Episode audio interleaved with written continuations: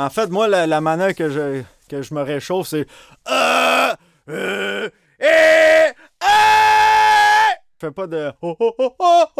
Oh. Erika, c'est simple chanter du métal. Faut juste que tu. Faut, faut juste que ça gratte un peu la gorge. ouais. Faut que ça fasse mal, mais il faut pas, tu, faut pas que tu t'arraches la gorge non plus. Fait que là. là, après un show de métal, genre j'ai crié, j'ai fait du headbanging, je suis vraiment mal maganée le lendemain. Ben, là. en fait, euh, moi, je peux te dire une chose, c'est que on est magané du corps, Ouais. mais la gorge n'est pas supposée d'être maganée. Non. Ah, Avec les années, j'ai compris où était ma voix. tu sais. Donc, c'est ça qu'il faut que tu comprennes quand tu chantes un petit peu du métal. OK. Surtout quand tu vas dire Show de Chris! Tu sais, c'est important de. un petit peu de rock, là. tu sais. OK, mettons que j'essaye de quoi? Va- Vas-y, là. Jour de Chris. Jour de Chris! Ben voilà. Ben voilà, c'est Oh! parfait. On va le faire ensemble, OK? Un, deux, trois. Jour de Chris! Voilà. Hey, c'est Tout à fait métal, ça.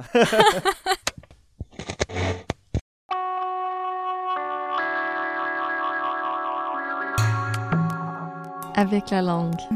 Avec la langue. Avec la langue. Ce qui est important pour nous, c'est bien au-delà des langues. là. Avec la langue. Avec la langue. J'ai appelé ça la langue sportive. Avec la langue. En conversation avec Oscar Souto et Erika Soucy. Il y a quatre ans, le groupe Anonymous lançait le projet Pomme, poésie, oralité, métal, musique, écrit, dans lequel ils invitaient des poètes, dont Erika Soucy, à venir hurler leurs textes sur de la musique métal. L'un des morceaux phares se nomme Jour de Christ et a été écrit et interprété par Erika. Le Musée de la Civilisation a souhaité réunir Oscar Souto, bassiste et chanteur du groupe, et Erika Soucy afin qu'ils se questionnent sur leur pratique commune d'une langue oralisée, parfois hurlée, bien que tout semble opposer leurs disciplines respectives.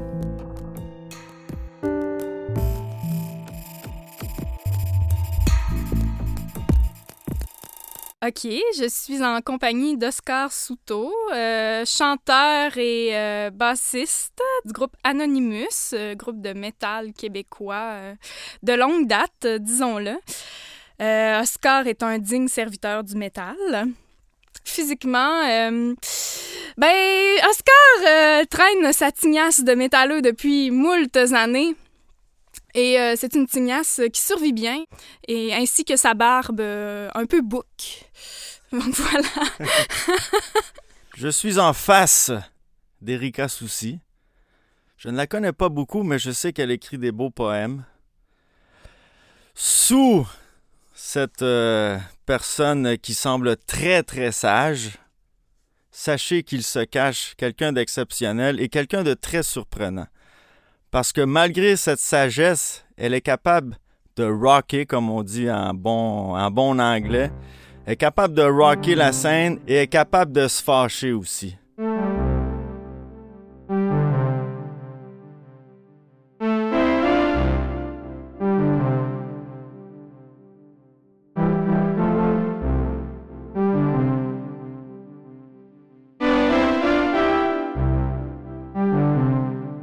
Erika, Oui, d'où viens-tu?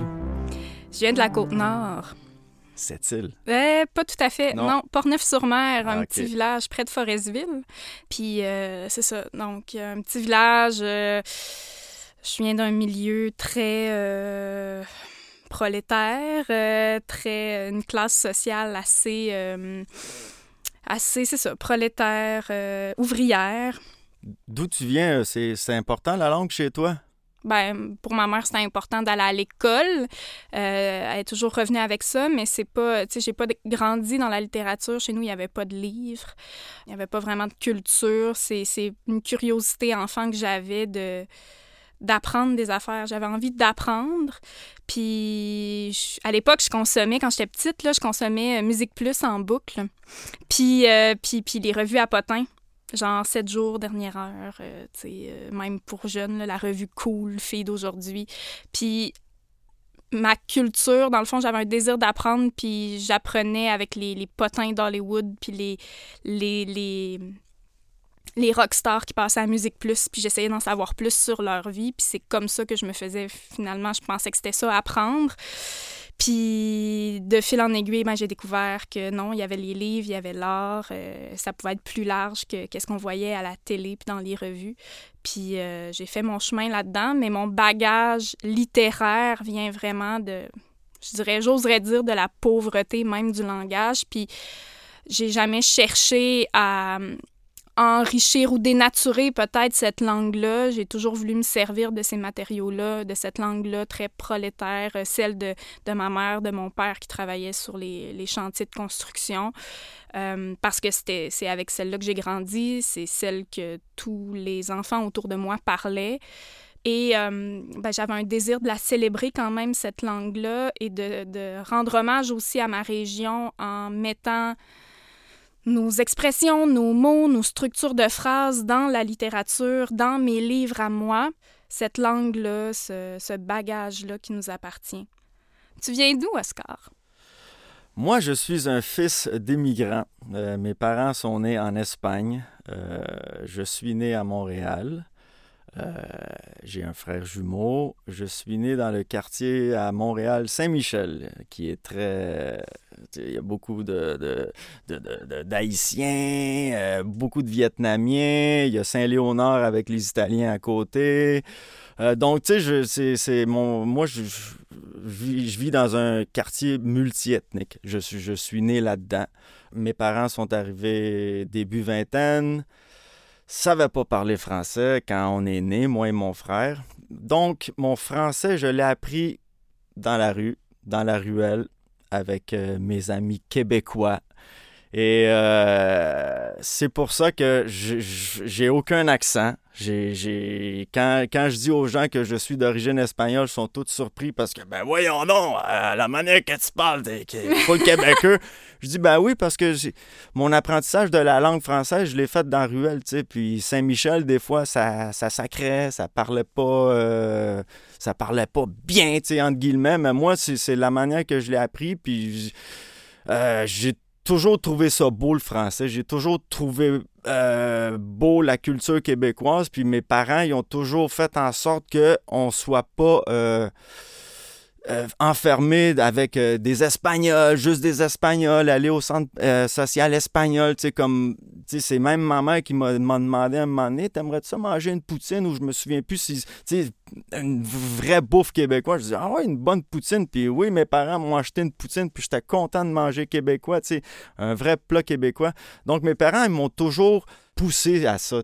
Puis chez toi, ça parlait espagnol euh, à la maison? Oui, chez, chez moi, avec mes parents, j'ai toujours parlé espagnol. Euh, ça a toujours été comme ça. Puis bon, euh, je suis content d'avoir les, les, les, deux nationalités, dans le fond. Là, ça me donne un... Je pense que ça me donne un plus, puis ça me permet d'aller dans le monde entier, puis que ce soit espagnol, anglais, français. Donc, je suis chanceux de parler les trois langues, tu sais. Puis c'est très intime là, comme question, mais est-ce qu'il y a eu un moment où tes parents ont peut-être eu peur de, de perdre un peu, euh, ben, de pas connaître certaines choses que toi tu connaissais, d'avoir euh, qu'il y a un clivage qui s'installe entre toi et eux? Est-ce qu'ils... Non, non, non, parce que même mes, mes parents à la base, ils étaient très ouverts d'esprit, puis ma mère, elle a des amis québécois, puis elle parle français, puis même maintenant, avec les années qu'elle a passées ici, ben, son, son espagnol, comme même moi aussi, des fois, on parle du frank Spanish, en tout cas, on mélange les mots parce qu'on oublie les choses, à l'âge des sacs, des fois, elle peut dire « tabernacle », puis, puis, je trouve ça beau, puis, ah oui. parce que, tu sais, tu sais, des fois, les gens, ils disent que sacré, c'est pas, c'est pas beau. Tu sais, je dis pas de sacré à, à, à, toutes les phrases, mais, mais, mais, quand tu dis un sacre bien placé, tu sais, moi, je trouve ça beau, tu sais. Admettons, tu vas dire à, à l'amour de ta vie, « Hey, toi, là, je t'aime en tabarnak. » Tu sais, je veux dire, ça, là, je trouve que c'est plus beau que dire, « Ah, oh, mon amour, je t'aime. » Tu sais, quand tu dis « Je t'aime en tabarnak », tu sais, c'est fort, là. Ah oui. Moi, je trouve ça important. Puis, c'est pour ça que, tu sais, moi, le, le Québécois, tu sais, quand j'écris des paroles pour la musique, des fois, j'ai pas, pas peur de mettre un sac parce que ça, ça met le point sur la table, puis ça, ça, explique de façon définitive et, et ça explique de façon forte euh, tes sentiments. Euh. Puis je trouve ça important, ouais. un sac de temps en temps avec le français. Ben oui, puis tu sais, moi, je vois pas du tout ça comme de la vulgarité non, non, plus. Tu sais, il y a des affaires tellement plus vulgaires dans la vie qu'un Chris ou un calice, ouais. là. Tu sais, souvent, c'est quelqu'un qui va qui va mépriser, qui va qui va flasher son cash. Tu sais, des fois, là, ça, ça pour moi, c'est de la vulgarité bien Oh, plus que quelqu'un qui qui, tu sais, qui possède pas nécessairement le langage normatif, mais en tout cas qui est vrai. Là.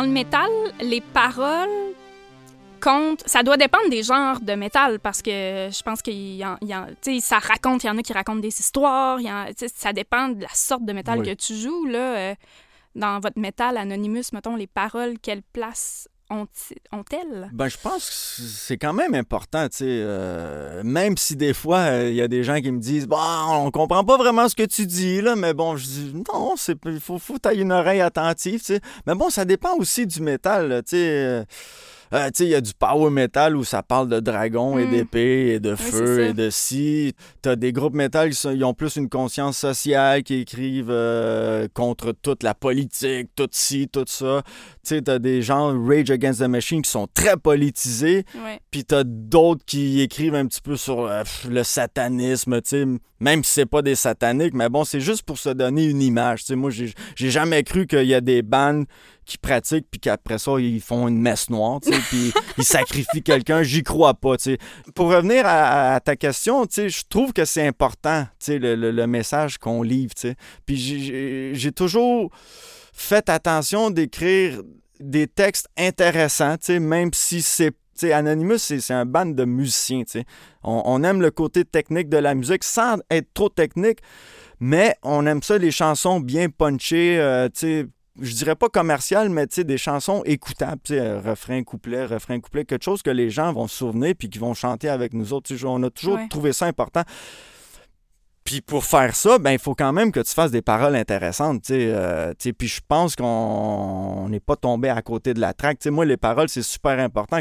Si tu mets n'importe quoi comme parole, ça marche pas, tu sais. Ben, de toute façon, vous seriez plus là, là si euh, c'était pas un tout euh, Non, c'est ça, fonctionne tu sais, Anonymous tu sais, après puis, toutes tu sais, ces années. Je le vois en spectacle, tu sais, quand il y a une chanson comme Un point, c'est tout, puis que tout le monde lève le poing Ouais. dans les airs, puis qu'il chante à ma place, c'est fort comme message, tu sais. Fait que oui, c'est important, tu sais, là, j'en pense, j'ai des frissons, tu sais.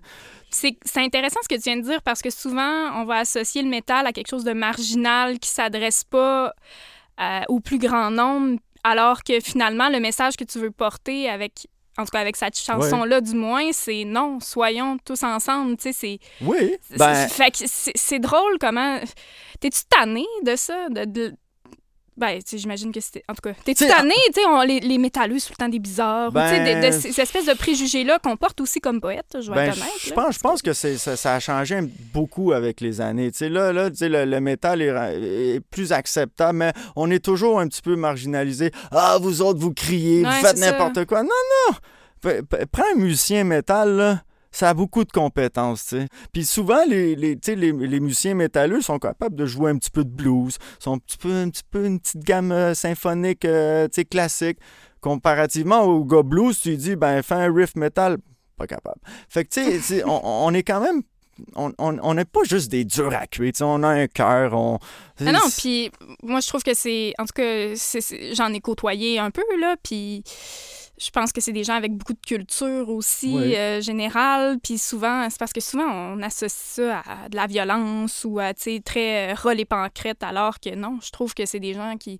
Beaucoup de lecteurs, tu sais, beaucoup Oui. de, de geeks, là, Oui, a- dans le fait, milieu du métal. Puis c'est ça euh, qui est. C'est du monde tripant à jaser, tu sais.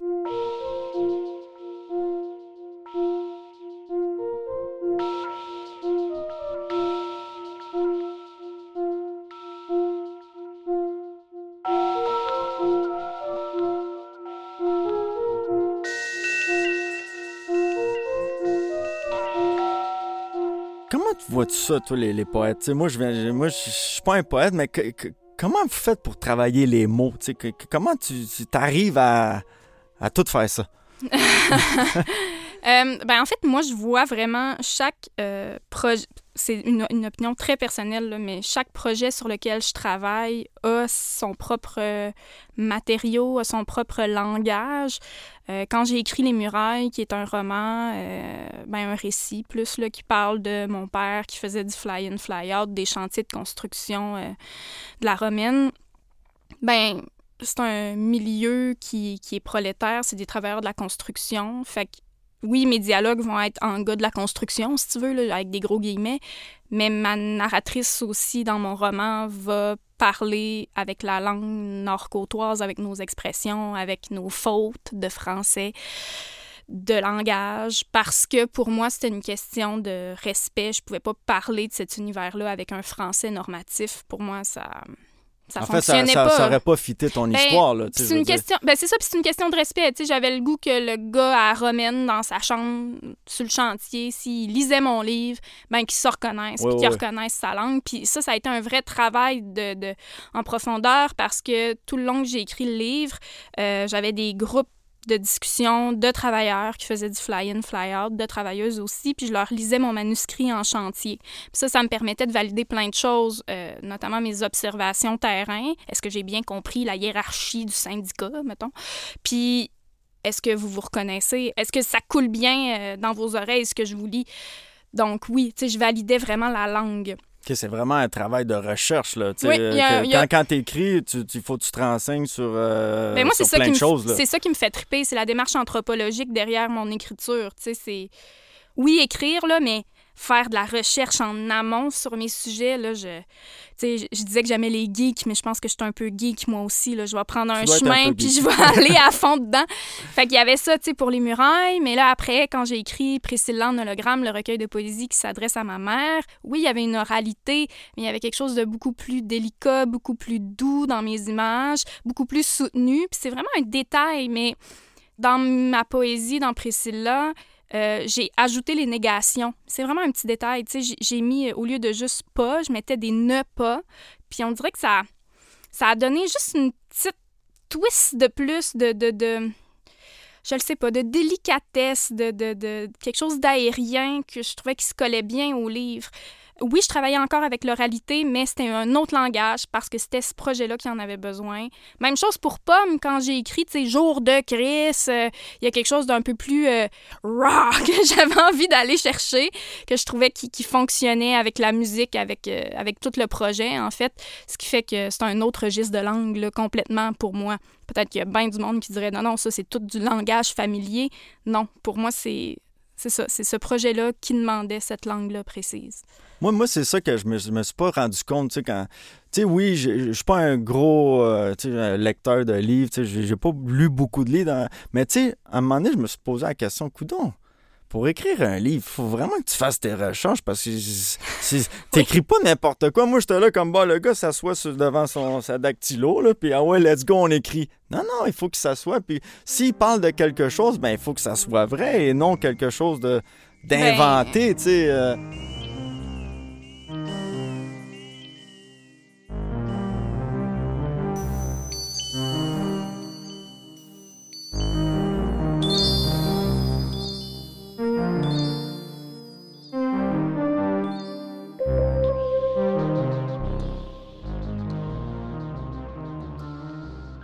Mais euh, ouais, c'est sûr que toi, tu tu sais, en écrivant des chansons, je pense que tu es dans la forme courte. Ouais, il, y a, c'est il y a- ça. il y a quelque chose de plus. Mais ça demande quand même du retravail, à moins que je me trompe. Est-ce que tu réécris beaucoup de tes chansons?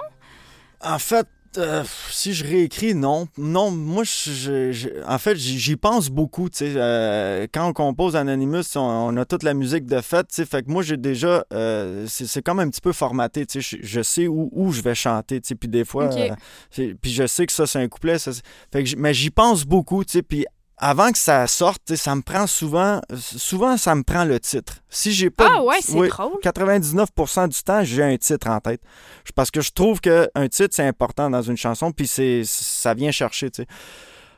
Je pense que j'ai jamais écrit un texte pas de titre, T'es-tu bon pour trouver tes titres, comme ça Ben, je, je, je veux dire, j'y pense. euh, c'est sûr qu'un titre, il- c'est quelque chose que tu répètes au refrain. Fait qu'il faut que ça punch. faut Mhm. que ça, ça aille chercher les gens. Fait que quand j'ai un titre, ben, je sais plus ou moins le, le thème, tu sais, je vais tourner alentour, puis souvent, ben, c'est la première phrase. Ça me prend la première phrase pour que ça, ça déboule. Si j'ai pas la première phrase, ben, j'ai de la misère un peu. Mais tu sais, je me considère pas un, un poète, moi. Tu sais, moi, je me, je me considère un parolier. Mhm. Parce que moi, j'ai besoin de la musique pour écrire des paroles. Tu sais, moi, moi le- le- le- les paroles, les rythmes de voix, les mélodies vocales, c'est un support à la mélodie de la musique, tu sais.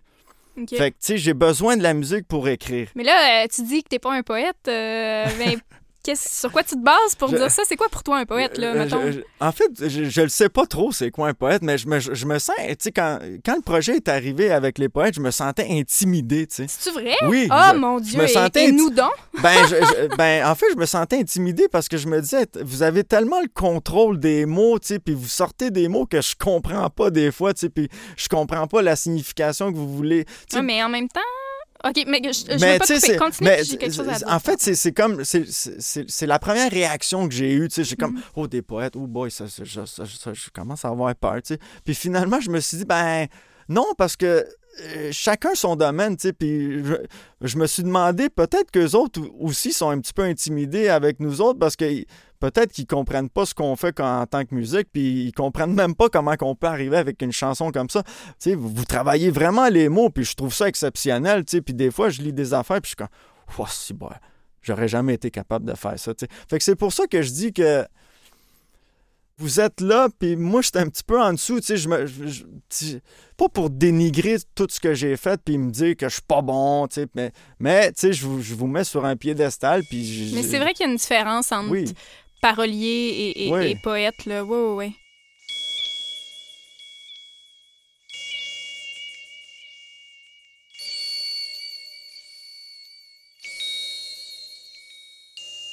La poésie, c'est de la poésie, de la chanson, c'est de la chanson aussi. Puis c'est correct que ce soit, moi je trouve, deux genres différents. Puis souvent, on va euh, enseigner la poésie, par exemple, au secondaire, aux adolescents, à partir de chansons. Puis on va leur dire, mais la, la, la chanson, c'est de la poésie. Non, Non. c'est la chanson, c'est de la chanson. La poésie, c'est aussi la poésie. Puis il existe de la poésie qui s'adresse aux adolescents, qui peut être une bonne vulgarisation pour eux, pour les initier à ce genre-là. Euh, ouais, moi, c'est mon petit côté conservateur par rapport à ça. là. Peut-être que je veux euh, protéger peut-être mon, mon terrain de jeu, là, euh, on va me dire. Mais, c'est- mais oui, il y a un peu de ça. Parce que si on se met à dire, ben non, mais la chanson, c'est de la poésie, ben t'as comme tout un milieu poétique, une poésie québécoise qui existe, qui est contemporaine, qui est vivante, qui est révolutionnaire, puis qu'on n'entend pas, puis qu'on connaît pas, mais qui fait partie de notre culture québécoise, puis qui est importante aussi à faire vivre. Puis en plus, la poésie, euh, oui, c'est vrai que c'est flou, puis que des fois, on, on- oui, c'est vrai qu'on peut ne pas tout comprendre, Ouais. mais ça reste quand même, je pense, à mon sens, le genre littéraire qui peut être le plus accessible parce que c'est le genre littéraire le plus performatif. La poésie, c'est le, c'est, c'est, c'est, c'est le parent pauvre de la littérature. Je veux dire, on se mentira pas, là, on n'est pas beaucoup lu. On vend pas beaucoup de Non. livres. Mais c'est pas grave. La poésie, on peut la sortir du livre puis la faire vivre, comme on a vu avec Pomme, mais comme on voit souvent dans des soirées euh, de, de, de poésie, là, où t'as juste, tu mets un micro sur le stage puis t'as en ligne une dizaine de poètes qui viennent lire des affaires. Chris, le party pogne, genre, ça, ça lève, on a du fun, on tripe entre nous autres. Puis même, je dis entre nous autres, mais tu sais, souvent, là, t'invites du monde de l'extérieur c'est leur première fois, puis ils font un saut, puis qu'ils sont comme, waouh, il y a donc une bonne énergie. Puis ils sont comme, hey, j'ai pas tout aimé, euh, lui, était poche, j'ai rien compris de ce poème-là, mais la fille, là, ou le gars, là, il m'a vraiment parlé, je sais pas, il y a de quoi qui se passait. Ben, notre Ben, tu job, vois- c'est aussi ça, là. Là, tu viens de souligner un point. Tu, tu viens de dire, il y a des gens qui viennent nous voir, qui sont pas fans de poèmes ni tout, puis qui sortent de là enchantés. Mais c'est un petit peu la même chose pour nous autres, tu sais. ouais. Souvent, il y a du monde qui sont pas métalleux pour deux cents, puis ils viennent voir nos shows, puis là, ils comprennent. Ils comprennent, ils viennent nous voir. Waouh! J'ai pas tout compris. J'- mais j'ai apprécié ce que j'ai vu. Ouais. Vous êtes bon. Euh, Il y a une bonne humeur sur votre stage, puis vous donnez de l'énergie aux fans. Puis c'est un petit peu ce que tu viens de dire. Je trouve, je trouve ça beau. Je trouve ça beau, tu sais. le- Puis il faut s'ouvrir, tu sais, à un moment donné, tu sais Ben, c'est faut ça. s'ouvrir. Il faut arrêter de dire Ah, non, les poètes, c'est plate. tu sais. Moi, souvent, j'ai dit on va faire un projet avec des poètes. Ah ouais, pourquoi? Ben, parce que c'est cool de, de sortir des sentiers battus, tu sais. Puis, tu sais, quand j'ai vu ça, j'ai fait comme. Comme t'as dit, j'ai pas tout compris. Peut-être que lui, je l'ai moins aimé, tu sais, je l'ai trouvé un peu plate, tu sais. Mais au final, j'ai- aimé ça, j'ai aimé l'expérience. tu sais. Ben, c'est ça. Tu sais, c'est- dur le métal, tu sais, c'est c'est rough, là, tu sais, c'est pas tout le monde qui aime ça, c'est pas mainstream, tu sais, faut, faut que tu travailles fort pour ça.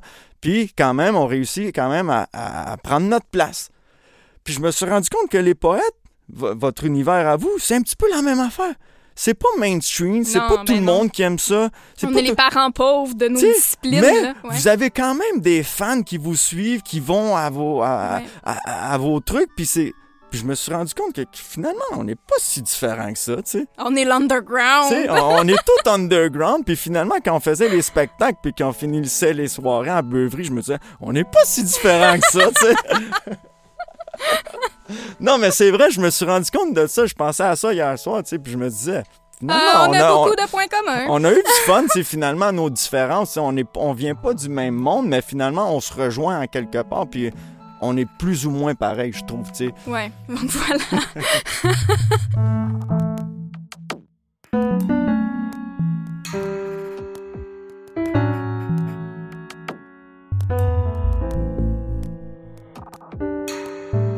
Un grand merci à Erika Soucy et Oscar Souto pour leur participation et pour leur contribution à l'enrichissement de la langue française.